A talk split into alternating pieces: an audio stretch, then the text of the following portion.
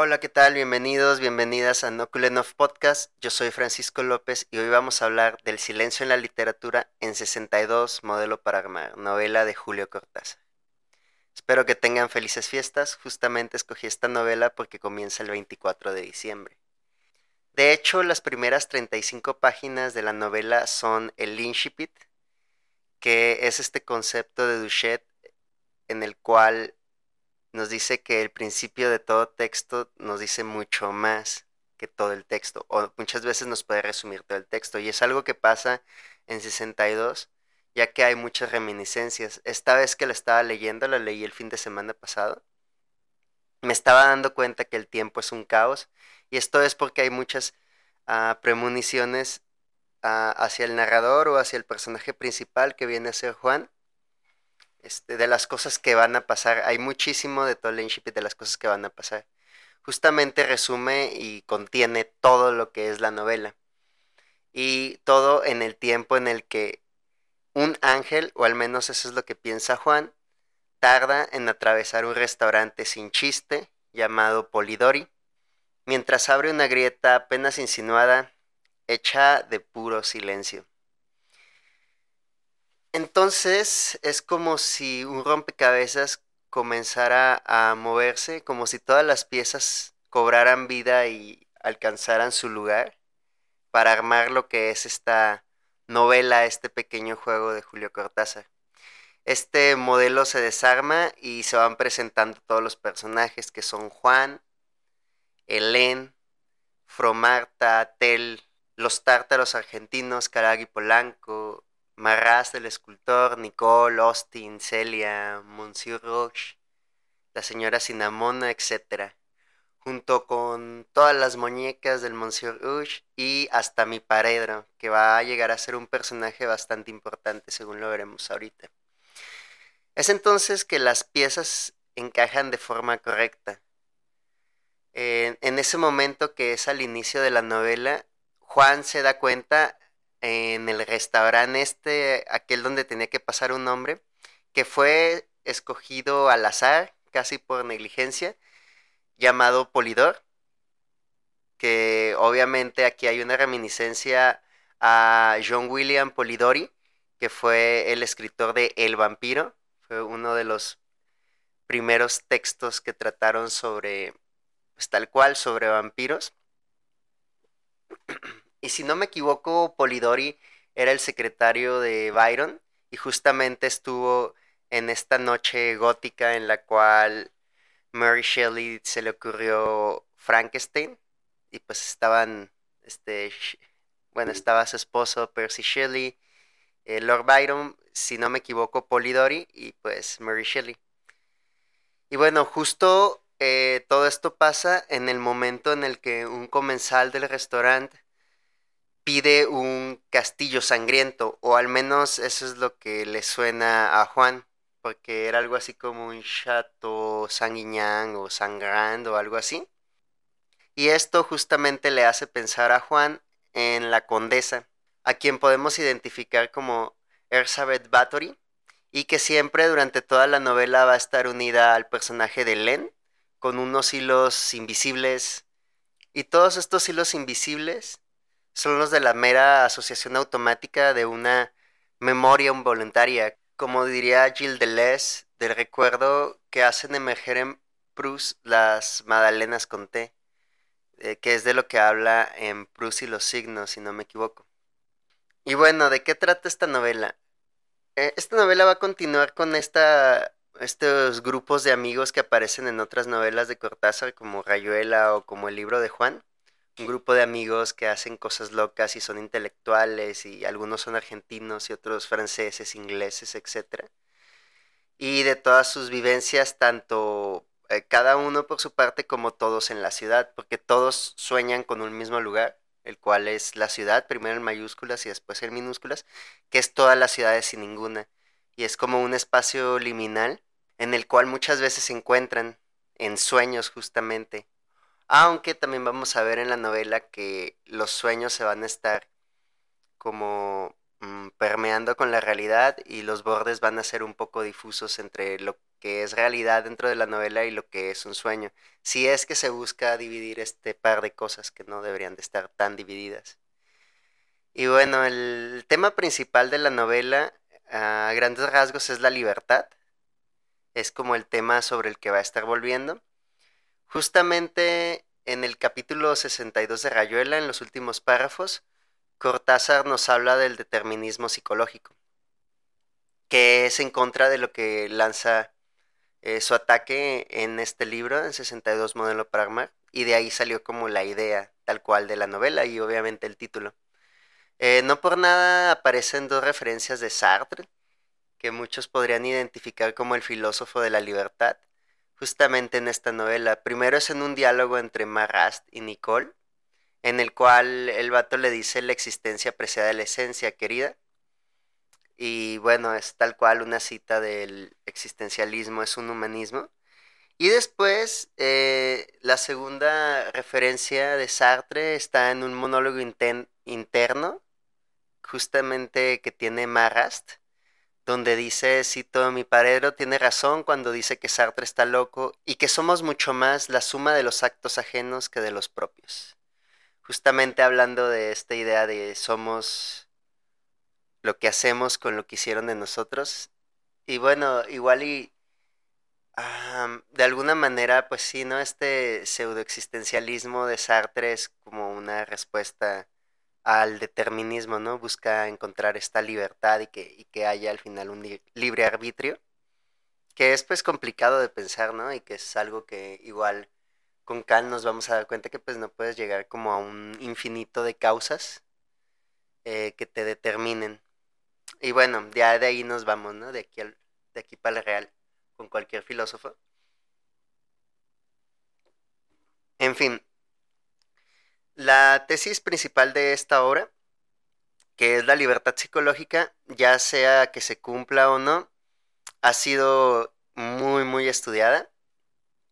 Así que yo cuando recién escribí pues una ponencia, ah, porque justamente eh, toda esta idea del silencio en 62 Modelo para Armar fue por la segunda vez que leí la novela y se me ocurrió hacer una, pues un texto, ¿no? Hacer una ponencia sobre este tema y, y de ahí me vinieron todas estas ideas. Entonces de ahí decidí como pues mejor irme hacia otro lado, ¿no? Eh, pues me, puse a pensar mucho en que Julia Cortázar siempre había exigido un lector inteligente. En una de sus entrevistas lo dice. Alguien que pueda participar en los juegos que el autor plantea para que la obra sea como un modelo que el receptor puede armar y desarmar, involucrándose dentro del texto. Y una de las maneras en las que el autor, en este caso Julio Cortázar, puede involucrar al lector es por medio del silencio, de lo no dicho. ¿Por qué? Porque nuestro lector va a completar muchísimas cosas que se quedan en entredicho y que solamente refieren o solamente hacen que tú infieras, o sea, solo te dan la huella a través de la cual tú puedes inferir el paso y después quizá hasta el pie. Entonces, eh, me gustaría un poquito hablar más del silencio y cómo es que hace del lector parte del texto literario parte de este juego. Y bueno, en la primera mitad del siglo XX eh, vamos a encontrar una serie de escritores que comienzan a jugar mucho con el silencio. No estoy diciendo que antes del siglo XX no hubiera otros creadores que lo hicieran, pero tal cual mi enfoque es a partir del 20. Un ejemplo que a mí me gustaba mucho desde muy joven y fue uno de los, junto con Cortázar, fue uno de los autores que me hicieron leer mucho en la prepa, o sea que que gracias a ellos leí mucho porque me clavé con cada uno de ellos. Con Lovecraft me acuerdo que fue como a los 17 años y me leí todos los cuentos que pude en Ciudad Seba. Y con Cortázar fue unas vacaciones de diciembre, enero de la prepa, que lo descubrí y me lo leí en unos Words, ni siquiera en PDF, en muchísimos Words y me leí todo lo que pude, Rayuela, 62, eh, varios libros de cuentos, etc. Y bueno, entre muchos ejemplos que tiene eh, Howard Phillips Lovecraft, del silencio en la literatura, muchos momentos en los cuales no describe directamente a sus monstruos, sino solo dice que son inenarrables, etc. Entre ellos está el cuento El modelo de Pigman, que trata de un pintor que mientras está en un estado de trance, logra pintar a esas antiguas deidades que el mismo autor no describe, pero que nos hace imaginar de manera indirecta. Cito, lo que veía en los cuadros era algo más que la simple interpretación de un artista. Se trataba del propio infierno volcado con la mayor fidelidad que se puede imaginar. Bueno, esto va a pasar muchísimo en Lovecraft, con la mayoría de sus monstruos, con este el horror que aparece, incluso en el cuento de El color que cayó del cielo, que espero en algún momento hacer un podcast sobre ese porque salió una peli que protagonista Nicolas Cage que quiero ver, pero pues quiero volver a leerme el cuento. Pero en el color que cayó del cielo nunca nos dice exactamente cuál es el color, porque se supone que es un color que no existe en la Tierra. Entonces solamente medio nos lo describe o nos dice cosas alrededor de ese silencio para que nosotros lo llenemos. Y creo que así funciona mucho el, el, horror o el terror en, en Lovecraft, que deja un silencio de algo que, que, es horrible, ¿no? Pero nunca te dice qué es, entonces tú lo llenas con las cosas que tú piensas que son horribles. Y, y, ahí apareces como de manera activa dentro del texto como lector. Ahí lo completas y funciona porque pues lo, lo rellenas con tus miedos.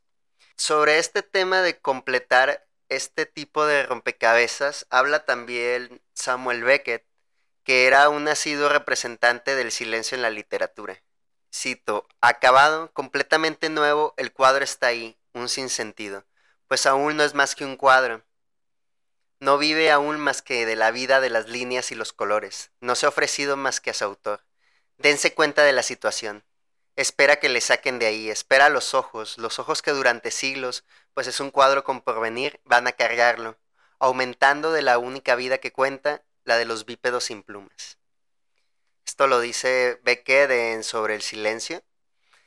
Y es como si el mensaje mismo abriera un abismo entre una persona y otra, que solo puede ser llenado por eh, cierta experiencia individual, algo de lo que se busca estudiar a lo mejor en la teoría de la recepción al enfocarse en el lector.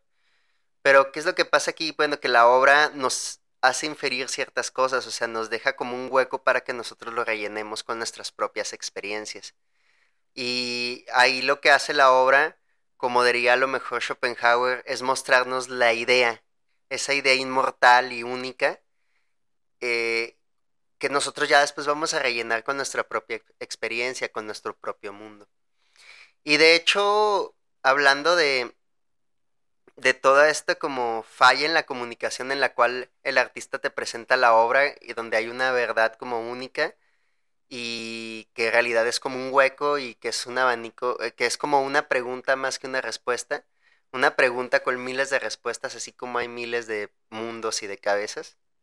Este, justamente de esta falla de la comunicación nos habla el mismo Beckett, eh, que pone en manifiesto la imposibilidad de la comunicación eh, totalmente ineficaz entre una persona y otra en su obra, pues supongo que más emblemática, que es Esperando a Godot en la cual pues hay un sinsentido y hay una pues, grandísima falta de comunicación. Otro ejemplo del silencio en la literatura que me gusta mucho del siglo XX es eh, Kafka, justamente en la Metamorfosis, donde nunca nos dice el aspecto exacto de Gregorio Samsa. Sin embargo, nos abre la posibilidad de intuirlo. Al hacer orbitar en torno a lo no dicho, algunas características ambiguas de este monstruoso bicho.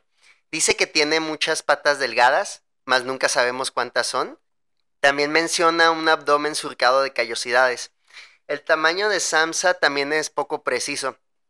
Nada más sabemos que solo cabe la mitad de su cuerpo debajo del sofá, pero nunca encontramos una descripción de Gregorio sin huecos. Y es que Kafka sabía que para hacer audible este silencio tenía que rodearlo de palabras, ya que todo esto es parte de lo que el lector se debe imaginar para terminar este rompecabezas. Por eso ningún objeto de arte diría que está completo sin la contemplación, o sea, solamente es una cosa que está ahí. que no tiene sentido. Lo mismo hace Kafka con sus silencios. Nos regala ese fragmento en blanco del texto para que nosotros lo inventemos. En un comentario fechado al 15 de noviembre de 1910, en uno de sus diarios, Kafka escribió, cito, Mis dudas forman un círculo en torno a cada palabra. Las veo antes que a la palabra, pero ¿qué? No veo en absoluto la palabra, la invento.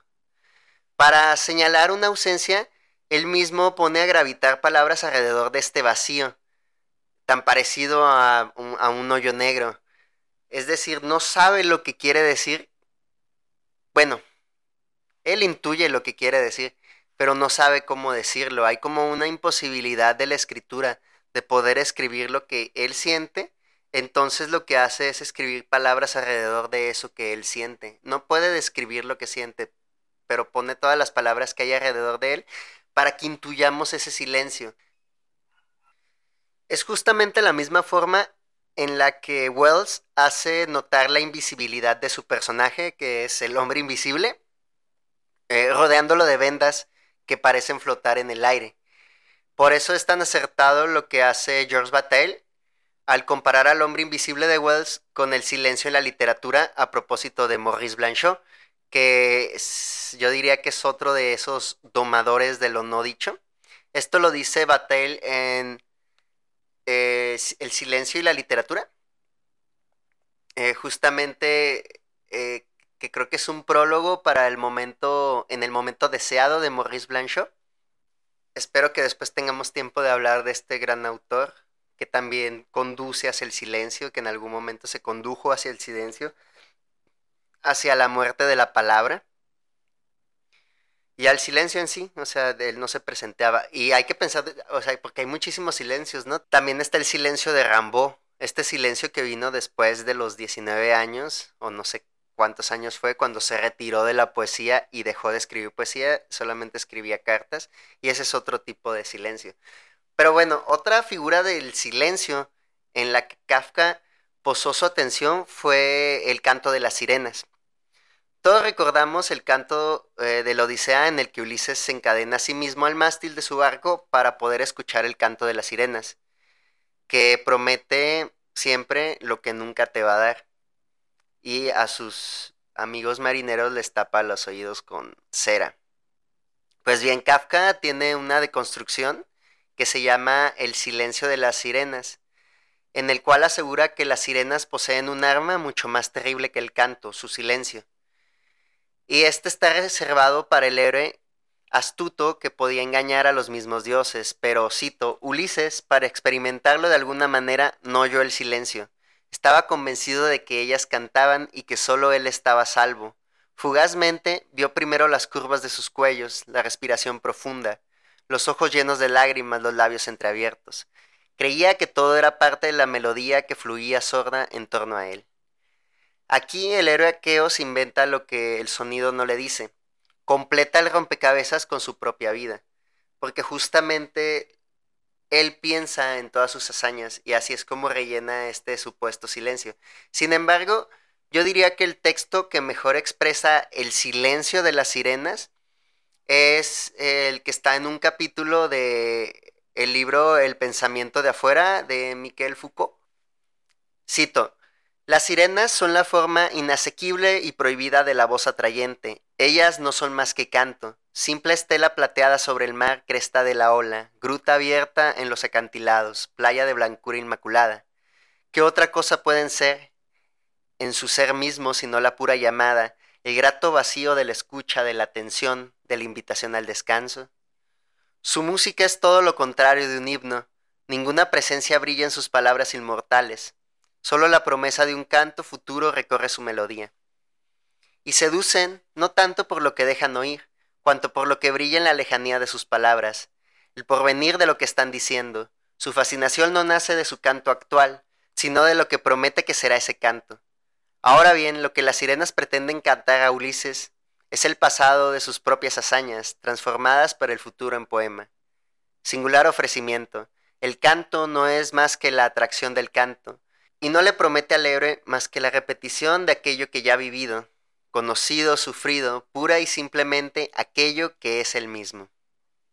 Aquí las sirenas, tal y como este ángel que atraviesa el restaurante Polidori, en la novela de Cortázar, se abren camino a través del ruido y hacen de su silencio el lugar de reencuentro entre el héroe y sí mismo.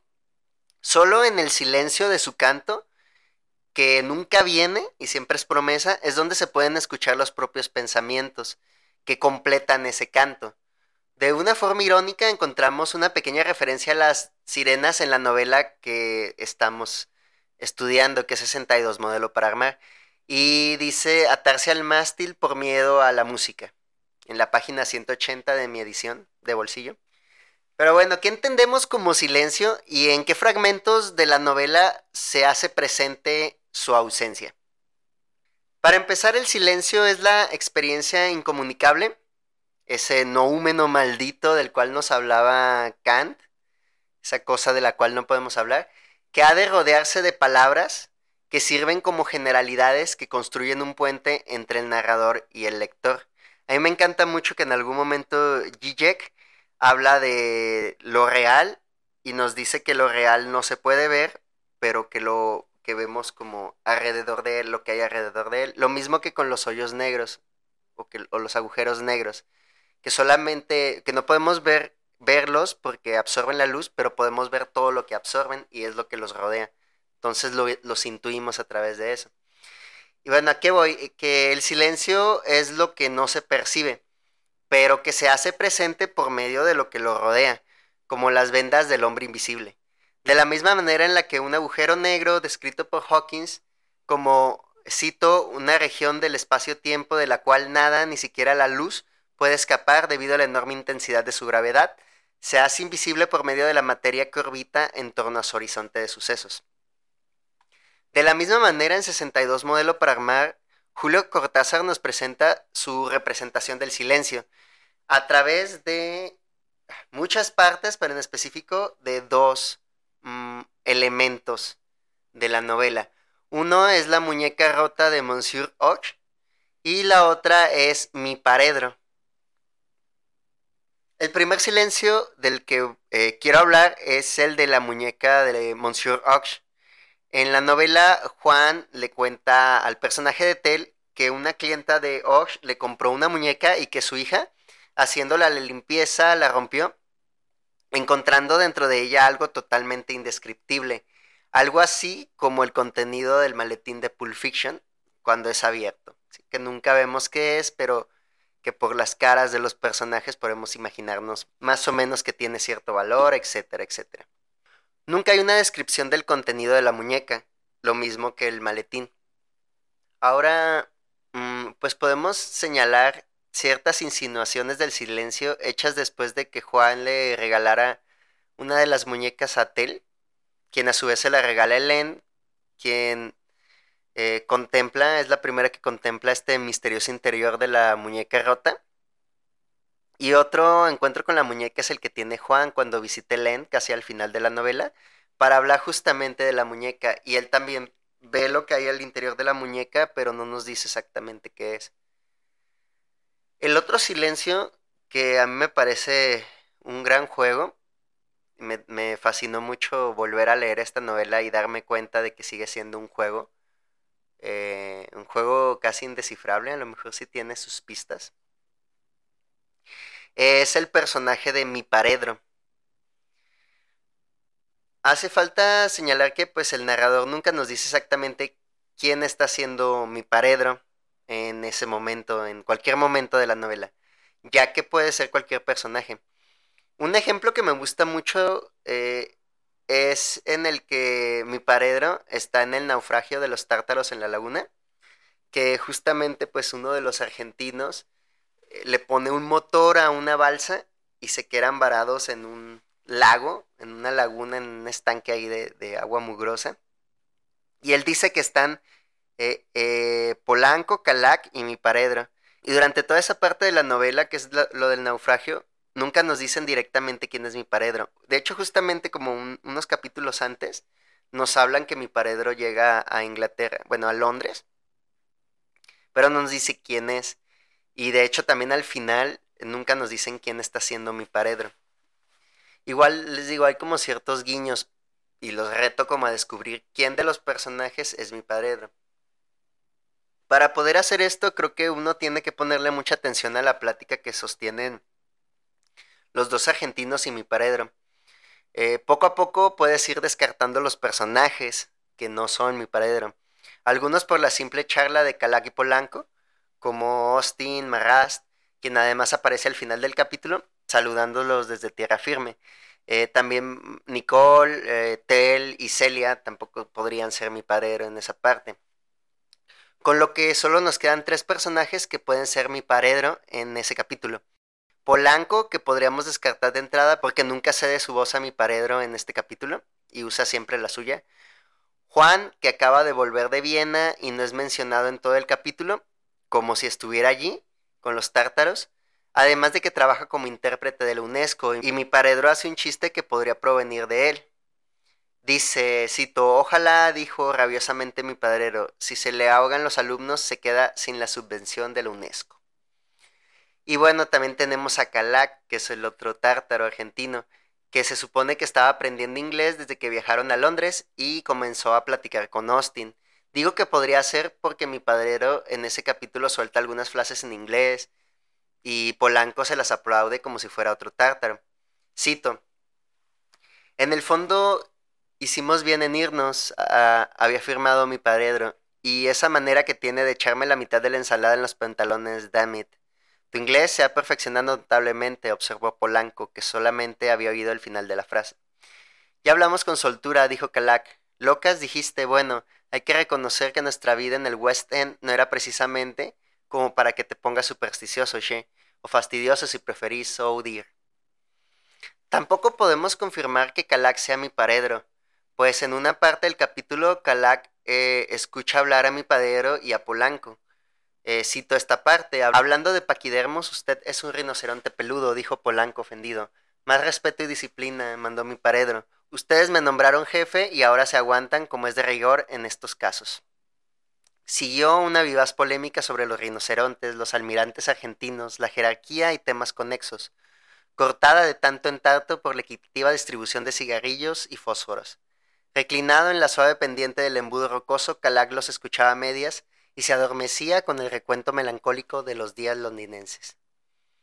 Además de que en otro fragmento se menciona a los tres, Polanco, Calac y mi paredro. Pero mi paredro y Calac se mojan un pie, pero uno antes que otro, cito. Polanco tendía a pensar que en un descuido mi paredro había metido una pierna en la laguna, pero por las dudas puso un guijarro al borde del exiguo litoral y los tres esperaron conteniendo la respiración. El agua tapó casi enseguida la piedra y de paso un zapato de calac que tenía una pierna colgando para acordarse con más comodidad de Londres y de esas cosas, y que soltó una maldición mientras acurrucaba en lo más alto del embudo recalloso que disponía de un borde relativamente ancho.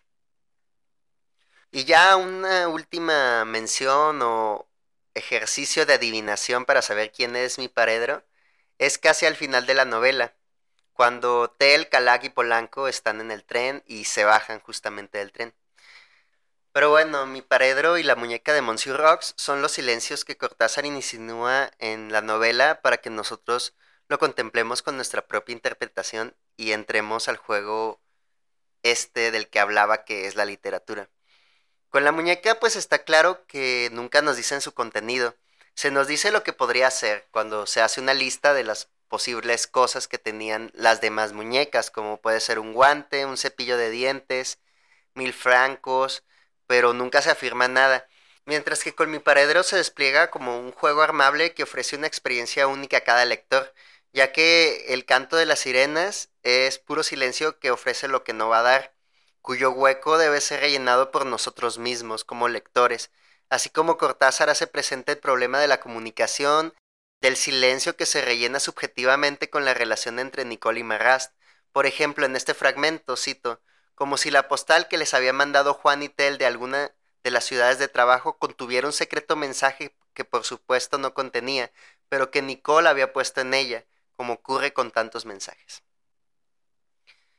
Otro ejemplo muy interesante y bello es un monólogo interno de Nicole en la página 82 de esta versión que tengo, pero que pues es muy extenso como para agregarlo aquí, entonces pues ahí échenle una buscadita. Y con Cortázar, pues el silencio es también como un hueco vacío, un abismo que hay entre una persona y otra. Cito, ¿qué decirnos que no fueran superficies e ilusiones? ¿De qué hablar si seguíamos buscándonos desde muertos y muñecas? Cabe destacar que en Cortázar, como en varios artistas de la segunda parte del siglo XX, el silencio es mejor tratado que con los autores de la primera mitad del siglo. Y muchos, como lo es el escritor argentino, se enfocan en el silencio que está entre las personas y alrededor de ellas. Dos ejemplos de esto que me gustan muchísimo son de cine italiano. En cuanto a silencios, ¿no? Uno es Fellini con sus personajes silenciosos que hacen y no dicen, como Marcelo, Guido o Toby Dammit. Y con eh, Antonioni. Por ejemplo, con el personaje principal de Blow Up, que en algún momento hablaremos de esta película porque es una reinterpretación justamente una adaptación muy libre de Las Babas del Diablo, justamente de Julio Cortázar, y también de esta incomprensión entre el hombre y la mujer que están presentes en dos películas suyas como lo son La Noche y El Eclipse. Y bueno, a su manera Cortázar se vale del silencio que aprendió justamente de Poe y de los autores europeos de comienzos del siglo XX que él admiraba tanto, y nos entrega un agujero negro que representa el vacío que se abre con el silencio, y que solo puede ser insinuado con las palabras que han de orbitar a su alrededor. Entonces, como le encantaría a Cortázar, sus lectores inteligentes tenemos que imaginar lo que hay detrás de un agujero negro, aunque nunca podamos verlo. Pues bien, creo que eso es todo por hoy. El silencio, el silencio de la literatura es un tema que me gusta muchísimo. Siempre me voy a quedar corto con él. Esto, gran parte de este texto se dio por ahí de septiembre del 2013, que fue la segunda vez que leí 62 modelo Pragma. Iba camino a Chihuahua en autobús, entonces tenía mucho tiempo, porque 62 me parecía una novela que se me antojaba mucho para leer de viaje justamente por la escena del tren en el cual todos se van bajando. Pero ahora pienso que es una novela que está chido leerla como por tiempos de Navidad, no solamente porque comienza por Navidad. Creo que es, es otra de esas novelas que leería solamente en cierto tiempo, así como me gusta leer a fin de año Macbeth de Shakespeare o Los Hermanos Karamazov. Y bueno, así hay mañas, ¿no? Como leer El extranjero en verano, cuando hace calor.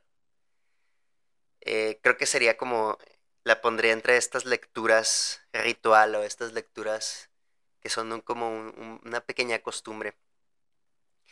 Y bueno, ya después escribí una, eh, pues un trabajo final seguramente. Yo creo que para Europea del 20, no estoy seguro. O Hispanoamericana del 20, quién sabe. Pero escribí un trabajo y justamente cuando escribía mis trabajos de la universidad buscaba que fueran como lo suficientemente bien estructurados como para presentarlos en una ponencia. Y así me pasó que en el 2014, en Chihuahua, justamente en el ENEG, que era el Encuentro Nacional de Escritores Jóvenes o de Jóvenes Escritores, etc., me tocó presentar esta ponencia, justamente del silencio en 62 modelo Pragma, y lo tenía guardadito desde hace mucho tiempo. Y creo que estas fechas de Navidad y Año Nuevo, pues vale la pena leerse este librito si se aferran, pueden leérselo en unos dos, tres días. Hasta en un día podrían hacerlo si tienen suficiente tiempo y ganas. Y tienen musiquita cerca, porque acuérdense que a Cortázar le gustaba mucho la música. Y pues es complicado, ¿no? Hablar de un autor tan conocido y de una novela que si bien no es la más conocida porque todos hablan de Rayuela y pues Rayuela la, la verdad me parece no una novela tan buena como lo es 62 Modelo para Armar, que es uno de los grandes trabajos de Cortázar y para mí la mejor novela que escribió. Em, igual, aunque no sea la más conocida de él, pues es, es un autor muy conocido, ¿no? Entonces siempre es difícil hablar de ese tipo de autores. Y justamente después, o sea, en un momento fui fan de Cortázar, ¿no? En la prepa y ya después entré a la universidad y pues hablaban luego cosas feas de Cortázar y eso me hacía como darle cierto perjuicio, pero ahora que lo volví a leer, Me dieron ganas de volver a leer más de sus obras, volver a leerme todos sus cuentos que son magníficos, porque acuérdense que ese vato leyó de pi a pa a po y lo tradujo completo. Entonces es un gran, gran cuentista junto con Borges. Y en fin, pues espero que este podcast salga antes de Navidad o entre Navidad y Año Nuevo. Entonces les deseo felices fiestas, excelente año, excelente año nuevo y nos vemos la próxima. Esto es Nokulenov Podcast. Síganme en redes sociales como Nokulenov y Nokulenov Podcast. Yo soy Francisco López y que tengan un excelente fin de año.